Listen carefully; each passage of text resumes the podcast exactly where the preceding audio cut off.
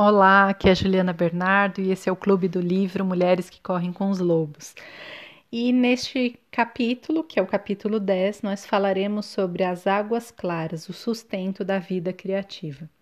Durante todo esse capítulo, a autora vai falar sobre o, a importância da criatividade para a nossa vida, para a nossa saúde psíquica, o quanto a criatividade ela não está restrita a momentos isolados de criação artística ou daquilo que a gente considera como formalmente como arte, mas que sim, essa forma de nos expressarmos, de permitir que haja vida criativa na nossa mente, ela é fundamental para o nosso bem-estar, para que a gente viva de uma maneira além da sobrevivência.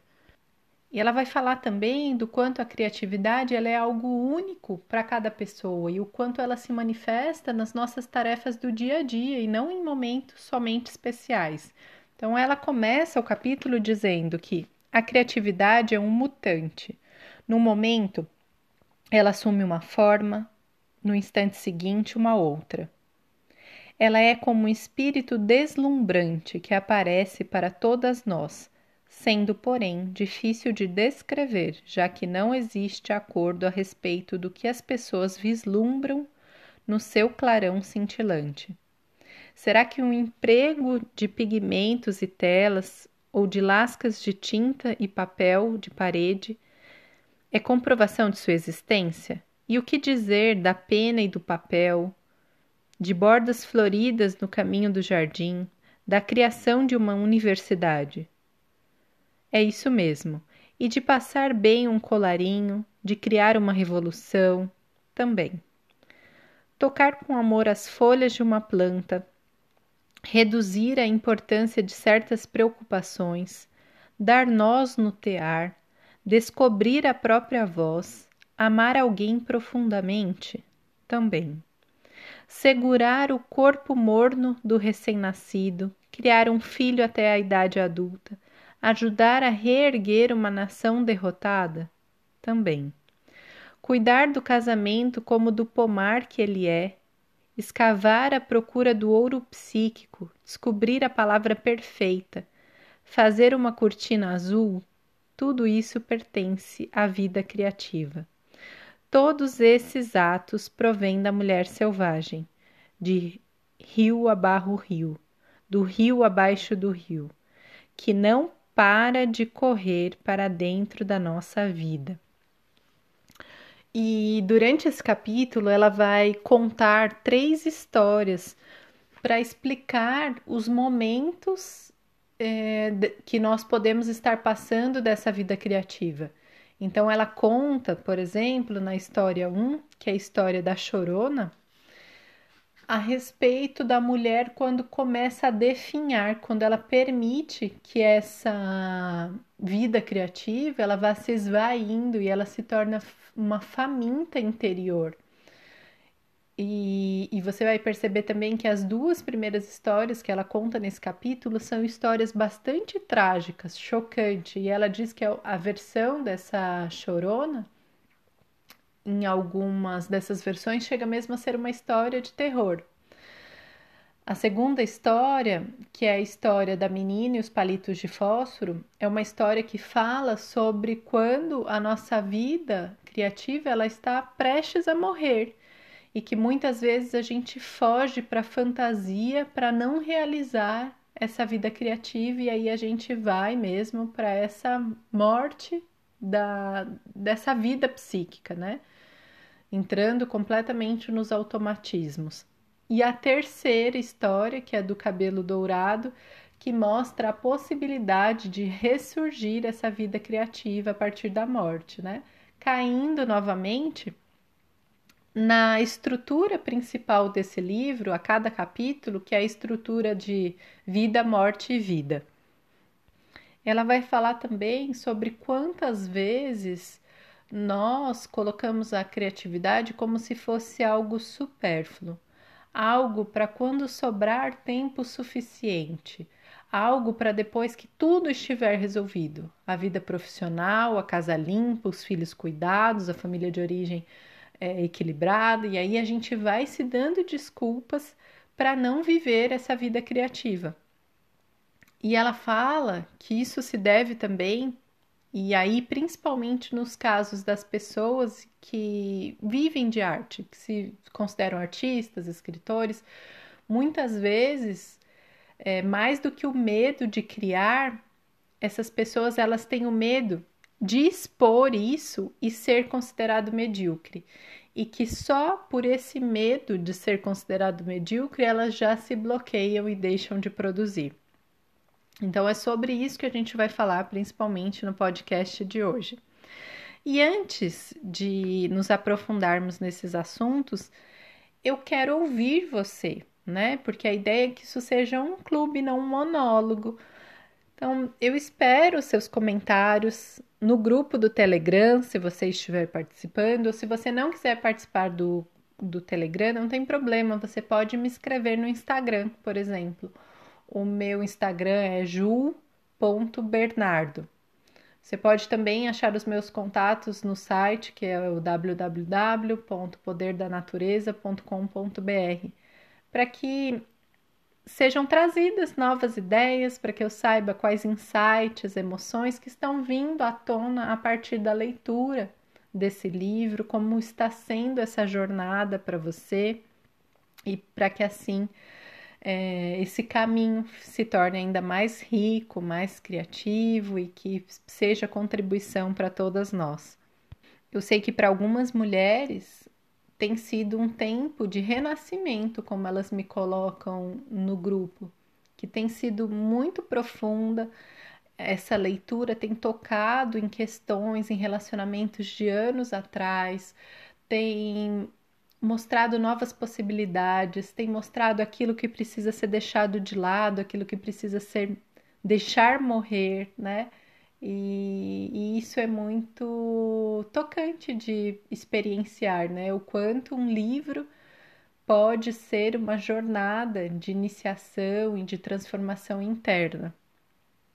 Para mim também tem sido algo de muita contribuição e que eu estou muito feliz de fazer a cada semana, aprendendo muito sobre mim mesma, sobre o que é ser mulher, sobre o funcionamento da mente feminina.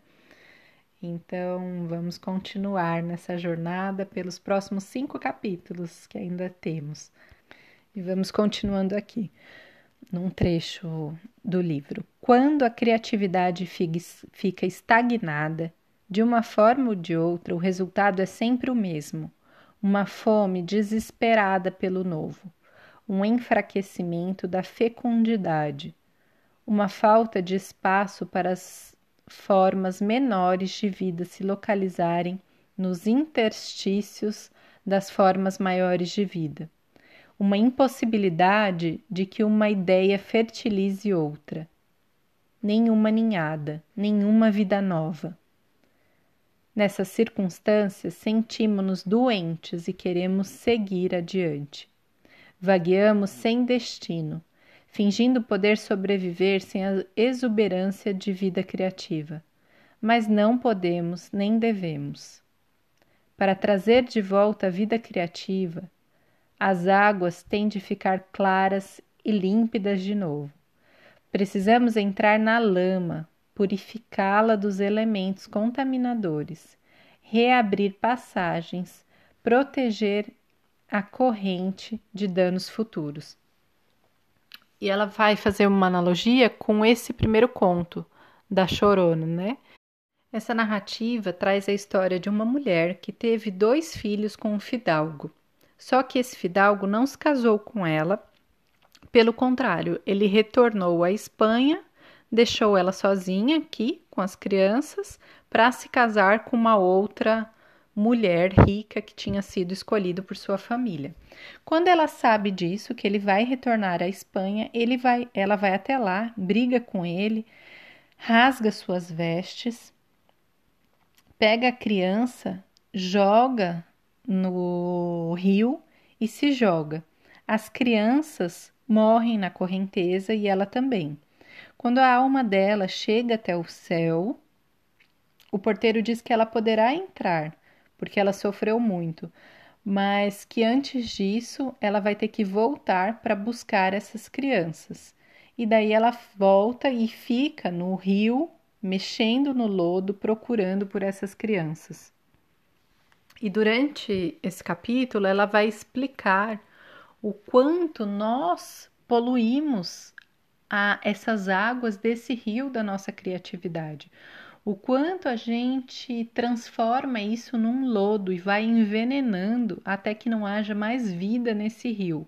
E esses filhos, eles seriam os produtos dessa imaginação, desse dessa criatividade, né? E sejam eles os que forem, sejam obras artísticas, sejam livros, seja viver com essa espontaneidade, originalidade em cada uma das nossas ações.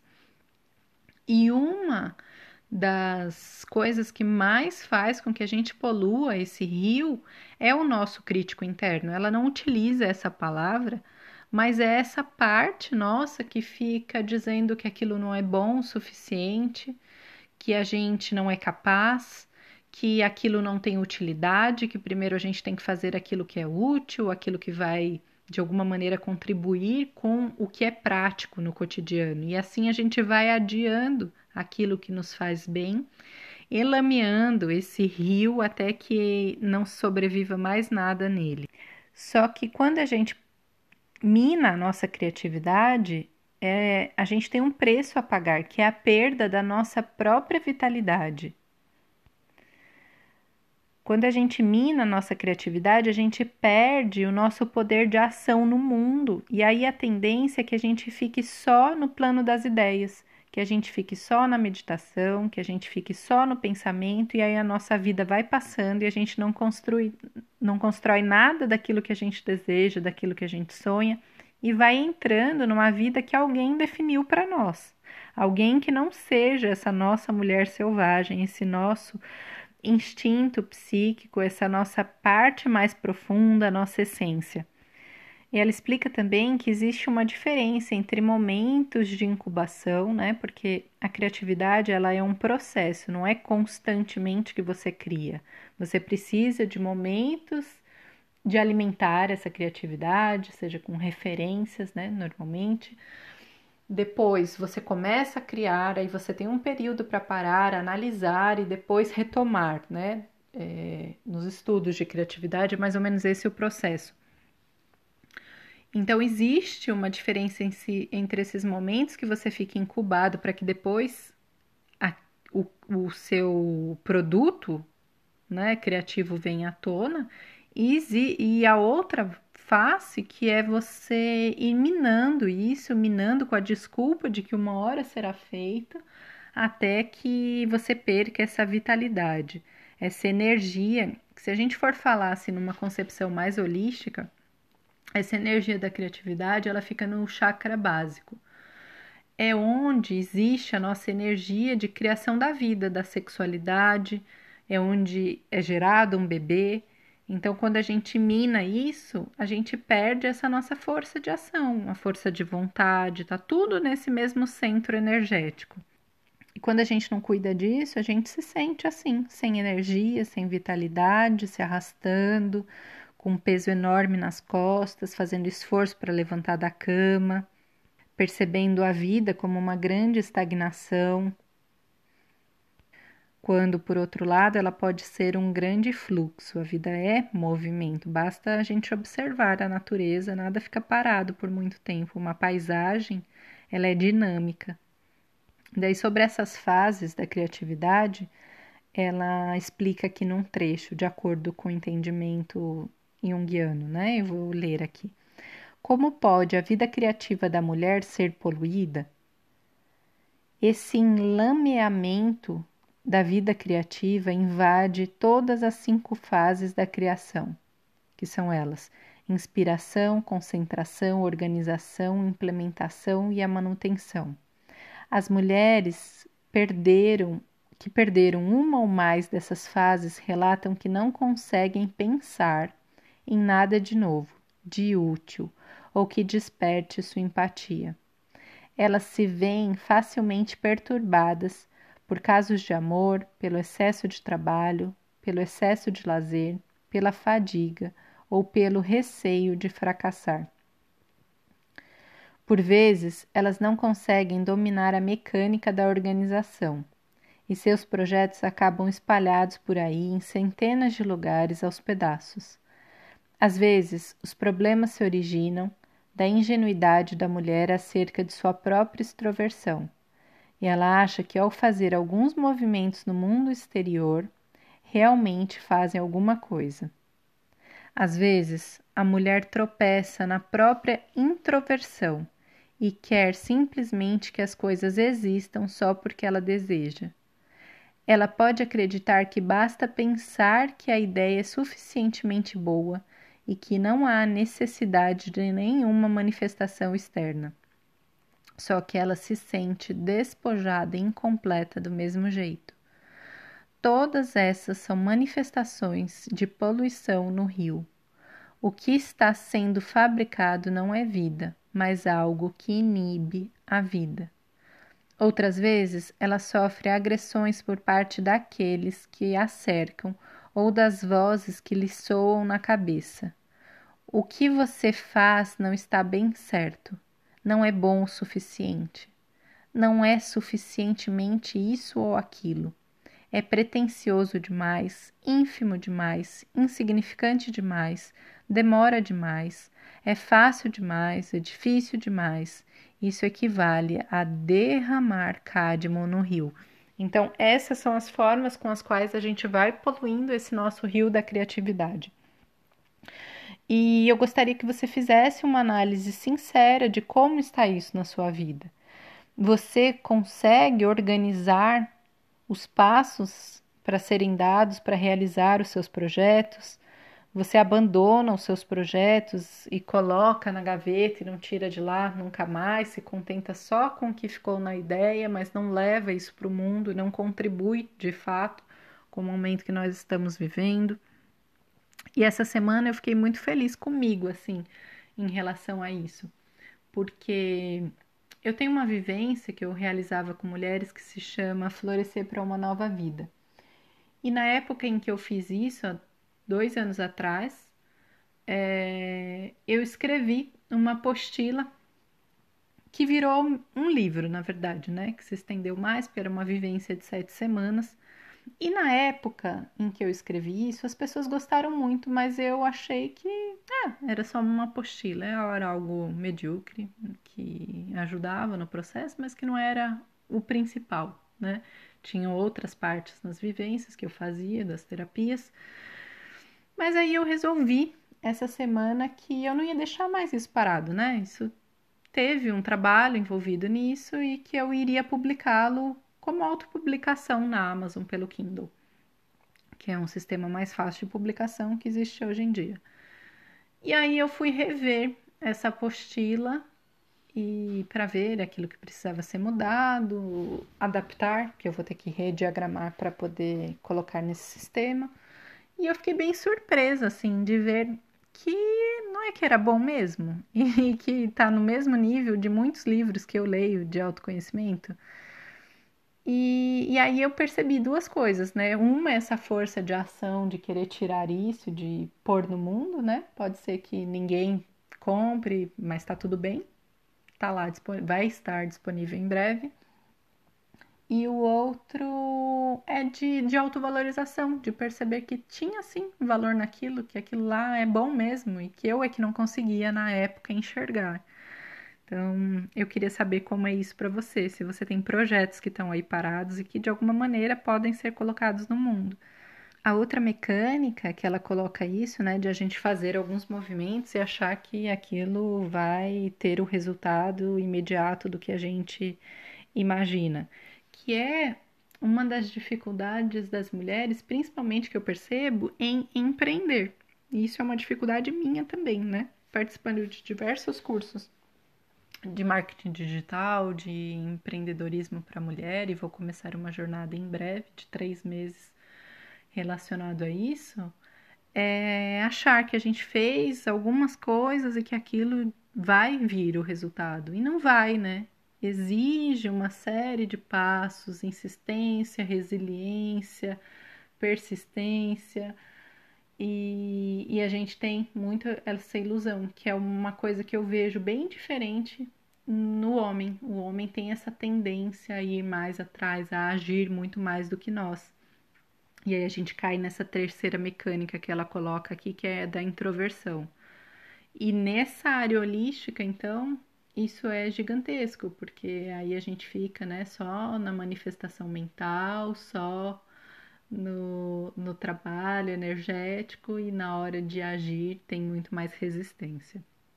E me conta então para você como é que é isso, se você tem essa força de ação muito forte ou se você também tende a essa introspecção, a, achar que pequenas ações vão ter resultados mágicos. E por último, essa questão que ela coloca da autocrítica excessiva, que a gente introjeta. Isso é aprendido normalmente na infância seja por expectativas excessivas, seja por excesso de crítica e exigência. Então, muitas vezes os pais exigem que a gente tenha muitos resultados na infância e a gente fortalece esse crítico interno que vai nos exigir demais. Ou às vezes esses pais tinham expectativas muito grandes e a gente tende ao perfeccionismo para tender a suprir essas expectativas. De toda forma, o nosso crítico é fortalecido, seja com exigência, seja com expectativa. E aí a gente introjeta isso de que não é bom o suficiente e vive nesse medo do julgamento, que eu quero fazer um exercício daqui a pouco para a gente liberar um pouco disso. E daí ela fala desses complexos psicológicos negativos que se erguem e questionam seu valor, sua intenção, sua sinceridade, seu talento. Eles também lhe enviam mensagens no sentido de afirmar ine inequivocadamente que você deve trabalhar para ganhar a vida, fazendo coisas que a deixam exausta, que não lhe permitem nenhum tempo para criar, que destroem sua vontade de imaginar. Alguns dos castigos e das sabotagens preferidas dos complexos malévolos perpetrados contra a criatividade das mulheres giram em torno da promessa feita ao self da alma de que terá tempo para criar em algum ponto do futuro remoto. E quantas vezes a gente não fica adiando adiando, porque agora não dá, porque agora eu tô cansada, porque agora eu tenho uma pilha de coisas para fazer, porque eu tenho muita coisa para estudar, porque eu tenho muito trabalho, porque eu tenho a casa, porque eu tenho bicho de estimação, porque eu tenho filho, porque eu tenho pais. E tudo serve como uma desculpa para que a gente tampe esse nosso impulso criativo. E daí ela fala, né, de usar a vida doméstica como desculpa porque o trabalho em casa nunca vai acabar. Então, se você quiser usar isso como desculpa, sempre vai ter louça para lavar, roupa para lavar, casa para limpar, quintal para lavar, sempre vai ter. A casa nunca vai estar impecável, né? A menos que você se torne escrava do seu próprio lar. E, e que isso é uma desculpa que a gente usa, porque a gente quer que tudo esteja perfeito para não agir e criar e, e manifestar aquilo que vai nos dar verdadeira alegria, prazer. Depois, por um longo trecho desse capítulo, ela vai explicar a questão do ânimos, da nossa força masculina, que é essa força que faz com que a gente se coloque em ação e que concretize as ideias é uma força de impulso para a gente sair só do devaneio e conseguir apresentar isso de uma maneira racional, conseguir falar, por exemplo, de um modo concreto. Então, a Clarissa coloca aqui, ó, que o, o ânimos pode ser compreendido melhor como uma força que ajuda as mulheres a agir em sua própria defesa no mundo objetivo. O ânimos ajuda a mulher a expor seus pensamentos e sentimentos íntimos e específicos de um modo concreto, em termos emocionais, sexuais, financeiros, criativos e outros, em vez de expô-los numa imagem que se modele de acordo com um desenvolvimento masculino padronizado numa determinada cultura. Então, como é para você expor-se, falar sobre esses assuntos? Você se sente presa, limitada ou isso é uma coisa tranquila para você? E ela dá alguns exemplos de quando esse ânimos ele está negativo, que quando a gente quando ele não está equilibrado, qualquer esforço no sentido de um ato criativo aciona esse ânimos para que ele a agrida. Ela apanha a caneta para escrever e a fábrica vomita seu veneno sobre o rio. Ela pensa em se matricular num curso ou começar aulas, mas para no meio, sufocada com a falta de apoio e alimento interiores. A mulher acelera, mas não para de recuar. Há mais desenhos de bordado não terminados, mais canteiros de flores não concretizados, mais caminhadas não feitas, mais bilhetes não escritos só para dizer eu me importo com você. Mais línguas estrangeiras jamais aprendidas, mais aulas de músicas abandonadas, mais tecidos suspensos no tear numa espera interminável. E assim, é muito incrível como ela consegue pegar essas cenas, né, que são típicas da mulher. Quantas vezes eu mesma já disse que ia começar a fazer atividade física com regularidade e aí abandono isso no meio. Idiomas que comecei a aprender e que não me tornei fluente, cursos que quero começar e vou adiando. E já fiz muitas coisas, né? Sei lá, comparado com a média das pessoas com quem eu convivo, já fiz muito mais. Mas mesmo assim, muito menos do que eu gostaria de ter feito e que muitas vezes abandonei por conta desse desequilíbrio nessa força masculina de ação. E para você, como é que é isso? Quais foram as coisas que você abandonou no meio do caminho?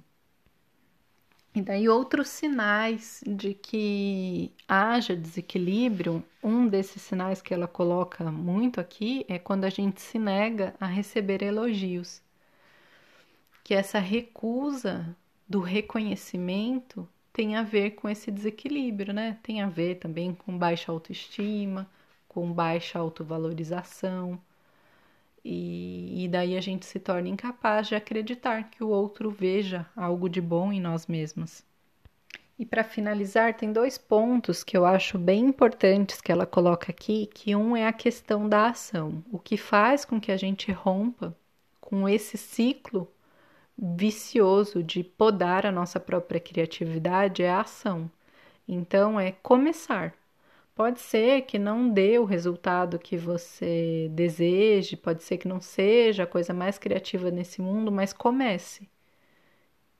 E a cada dia comece de novo. E se fracassar, tá tudo bem, porque o que é o fracasso de fato? E qual é o problema de fracassar? Qual é o problema de dar errado? Qual é o problema de recomeçar? E a gente muitas vezes cria na nossa mente medos que são muito maiores do que a realidade. Tem um exercício que a gente costuma fazer em atendimento, que é qual é a pior coisa que aconteceria se isso acontecesse. E aí a pessoa responde, aí de novo a gente vai, qual é a pior coisa? O que de pior poderia acontecer? E vai levando essa pergunta até que a pessoa consiga ver qual é o centro do medo dela e muitas vezes é algo totalmente irreal, é algo que ela criou na própria mente e que sustenta isso como uma forma de se bloquear, de se podar. E para isso é importante que a gente proteja o nosso próprio tempo, que a gente, como um lobo, use os dentes e rosne para ter direito a viver a nossa vida criativa.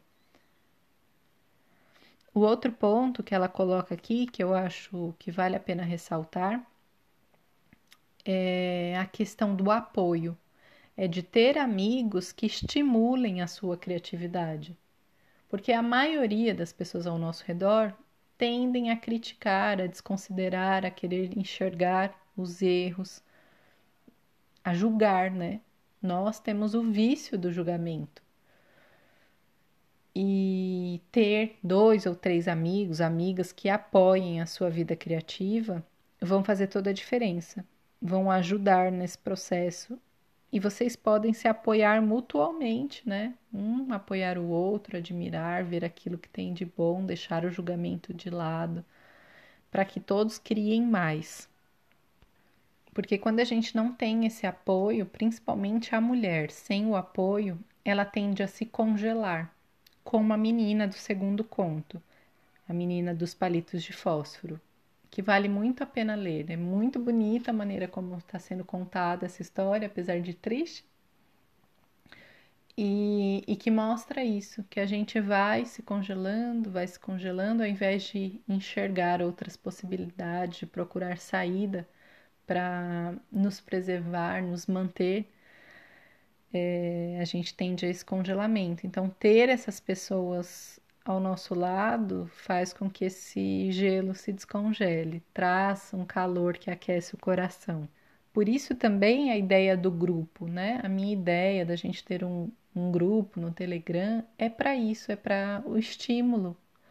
Ah, o grupo fortalece muito a mulher, ter um espaço para ser ouvida, para falar. É algo que se tornou raro na nossa sociedade focada em, em grupos familiares muito pequenos, né? Só que a gente ainda tem essas necessidades que vêm da nossa ancestralidade, da época em que a gente vivia no clã. Existe até um, uma pesquisa de um antropólogo evolucionista, se não me engano, que chama o número de Dunbar, em que cada um de nós para nos sentirmos bem, precisamos de, em média, 150 conexões. E a vida que a gente leva não nos proporciona 150 amizades, a gente não tem contato mais, né, na maioria das vezes, com tio avô, com primo de terceiro grau, com um monte de gente assim. Então as nossas relações, elas se tornaram mais restritas. A gente tenta compensar isso com o número de contatos que a gente tem na internet. Então, se você olhar lá, cada um tem 500 pessoas, tem gente que tem mil pessoas e assim por diante. Mas se for analisar, ninguém tem esses contatos de verdade, de poder compartilhar os próprios sentimentos, de poder se expor, se sentir seguro, participar da vida dessas outras 500 pessoas. Não, aquilo é só uma construção na imagem, uma ilusão. Só que a necessidade nossa permanece. E aí a gente tenta preencher assim, acompanhando a vida de celebridades, acompanhando o Big Brother, acompanhando esse tipo de coisa, como uma tentativa de suprir essa carência do grupo. E, e aí isso é um convite para que a gente forme grupos que sejam reais, que não sejam só essa superficialidade que sejam contribuição para a nossa vida emocional e criativa. E os círculos de mulheres fazem muito isso, né? São extremamente fortes e dali florescem muito dessa vida feminina. Eu quero fazer um trabalho aqui agora com você para você responder essas questões que eu vou colocar e você pode escrever inclusive por escrito no seu diário para trabalhar a questão da criatividade, é, tendo em vista que um dos maiores bloqueios à criatividade é o medo do julgamento, tá? Então, eu vou fazer algumas perguntas e você vai anotando aí. Então, quais máscaras você tem usado para se sentir amada? Você se permite ter uma vida criativa? Como é para você se expressar? Como isso funciona hoje na sua vida? Você se permite viver seus talentos, suas habilidades? Como você tem se expressado no mundo? É fácil para você falar sobre suas verdades? É fácil expressar seus sentimentos e pensamentos? Como é para você expor a sua imagem? E você pode ir dando pause para anotar, tá? Tenho medo do que vão pensar de mim quando. e completa. Eu falo que gosto de algo para agradar o outro quando. Quantas vezes você teve que se calar para ser uma boa menina? Anota quais foram essas circunstâncias. Quais cenas você se lembra na infância de ter sido calada ou oprimida? Quantas vezes exigiram que seu comportamento fosse diferente? Do tipo, senta direito, menina, não fala desse jeito, não grita. Menina tem que se comportar desse jeito. Então anote tudo aquilo que vier à sua mente. Quantas vezes você calou o seu próprio sentir?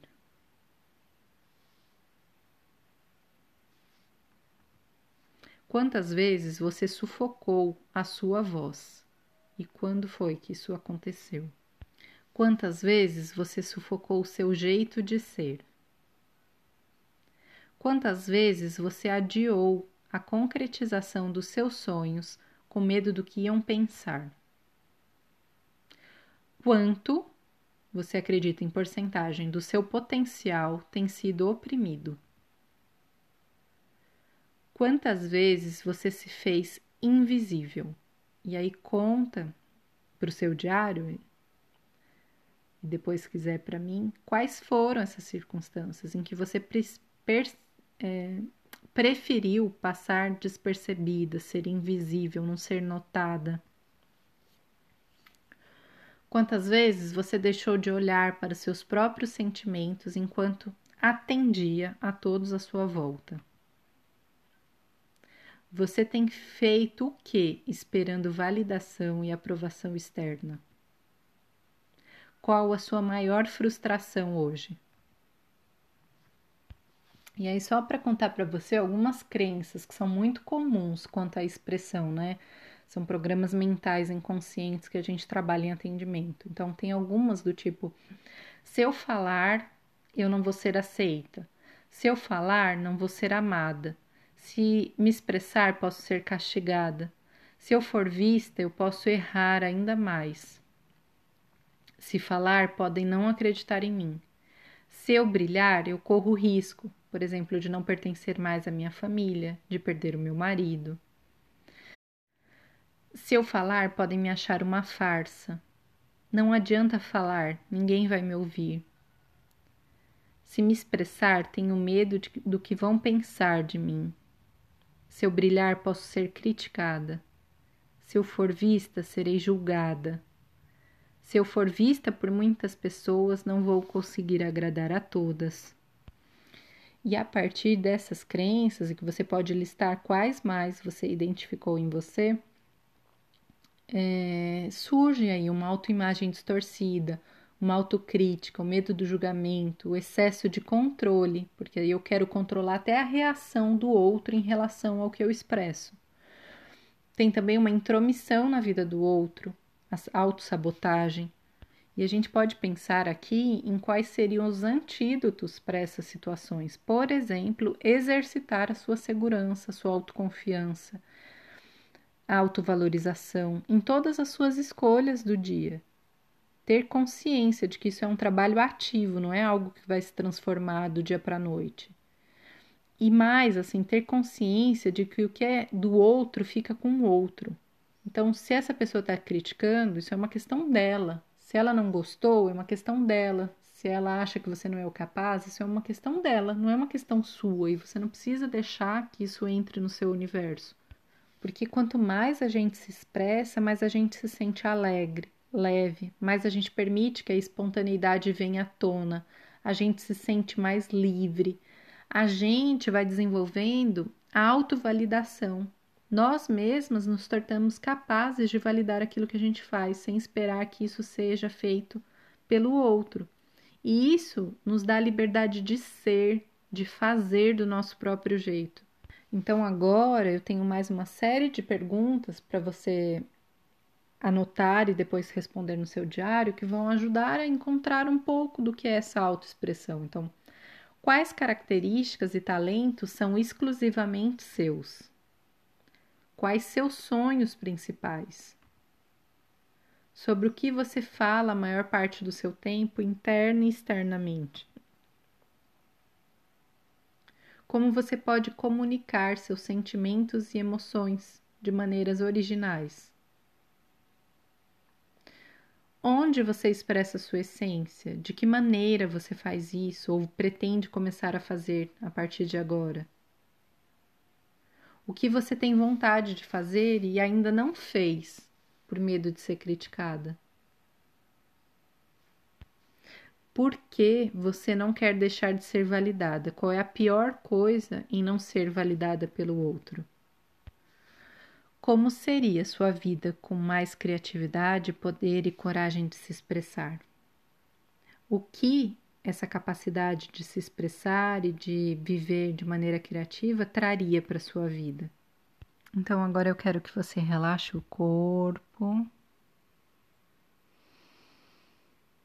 Respire profundamente. Expira pelo nariz, solta o ar pela boca. Inspira e expira, de olhos fechados. Imagina que você está se expandindo para além do seu corpo, além da sua casa, da sua cidade, se expandindo para todo o planeta, se expandindo para além da galáxia vai se expandindo dez vezes mais, cem vezes mais, se expande, se expande. E é nesse estado de consciência expandida que eu convido você a apresentar diante de si a sua criança interior.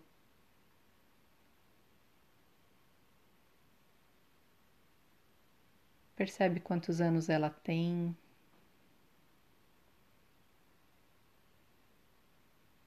como ela está agora.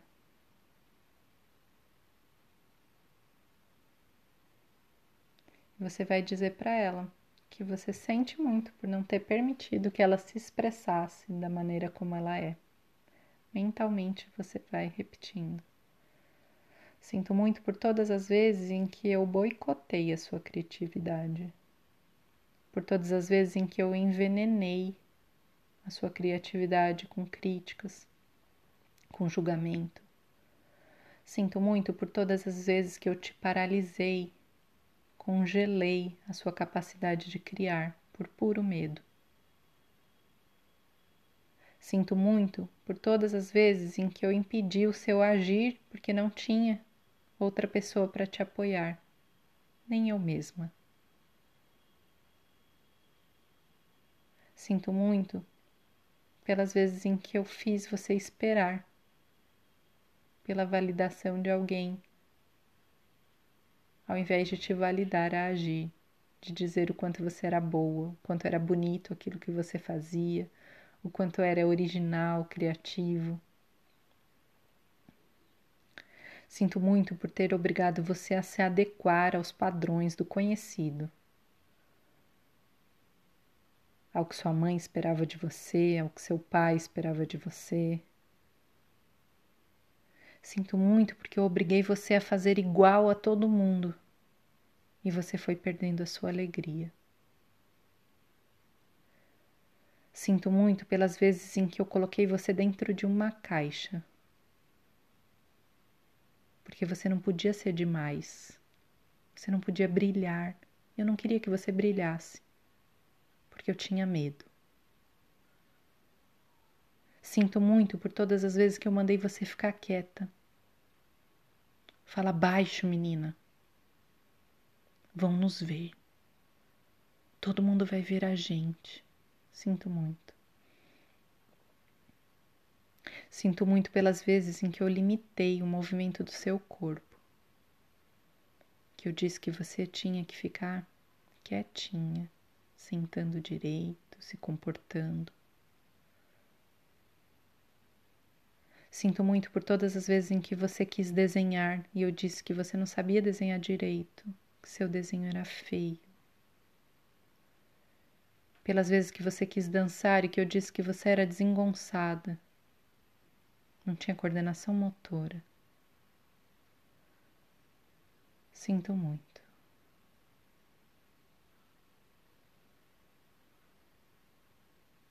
E vai falando para ela todas as vezes que você se recorda que boicotou a criatividade dessa criança que é você e que agora, quando você precisa dessa criatividade, ela está morta, envenenada, poluída. Vai dizendo para essa criança o quanto você sente muito por tudo isso que você fez, introjetando as críticas que aprendeu na sua infância.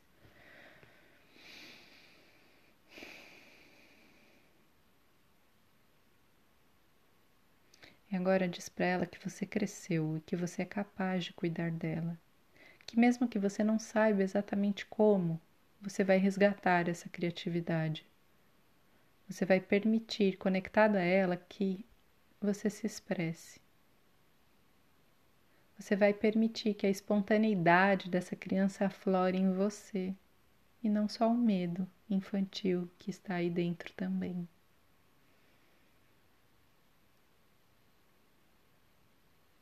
Envie amor para essa criança.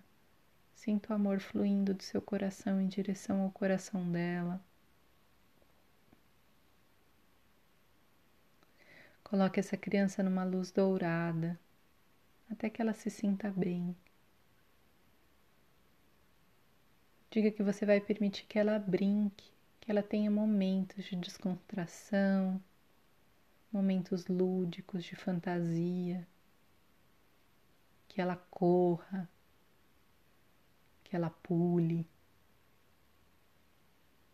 que ela interaja, que ela converse sem precisar ficar pensando antes no que é que o outro vai responder. Você vai permitir que ela seja livre.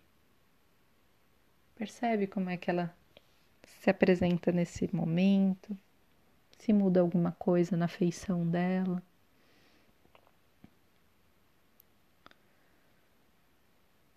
E vai trazendo essa criança para dentro do seu coração.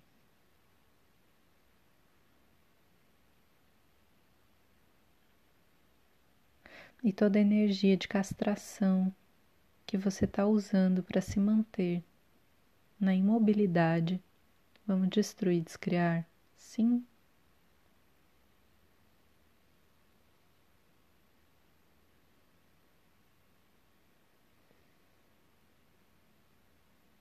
toda reprodução de crítica externa que você usa para não agir, vamos destruir, descriar.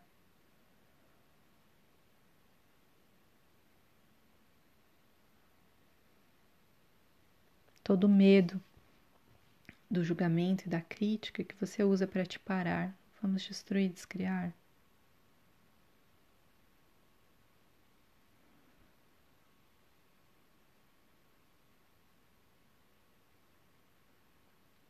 Toda paralisia nessa menina da infância, nessa menina que sente medo, que foi boicotada e que se recusa a crescer, toda essa paralisia. Vamos dissipar, liberar, destruir, descriar? Sim,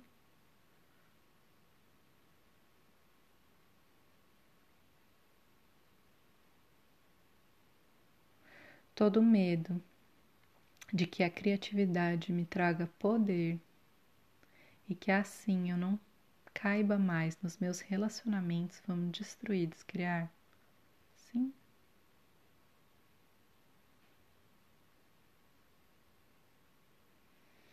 Imagina todas essas energias, blocos energéticos sendo liberados do seu campo enviados para a luz, transmutados. Que seja trazida a você uma luz laranja de ação, de força de vontade, realização, cobrindo todo o seu corpo.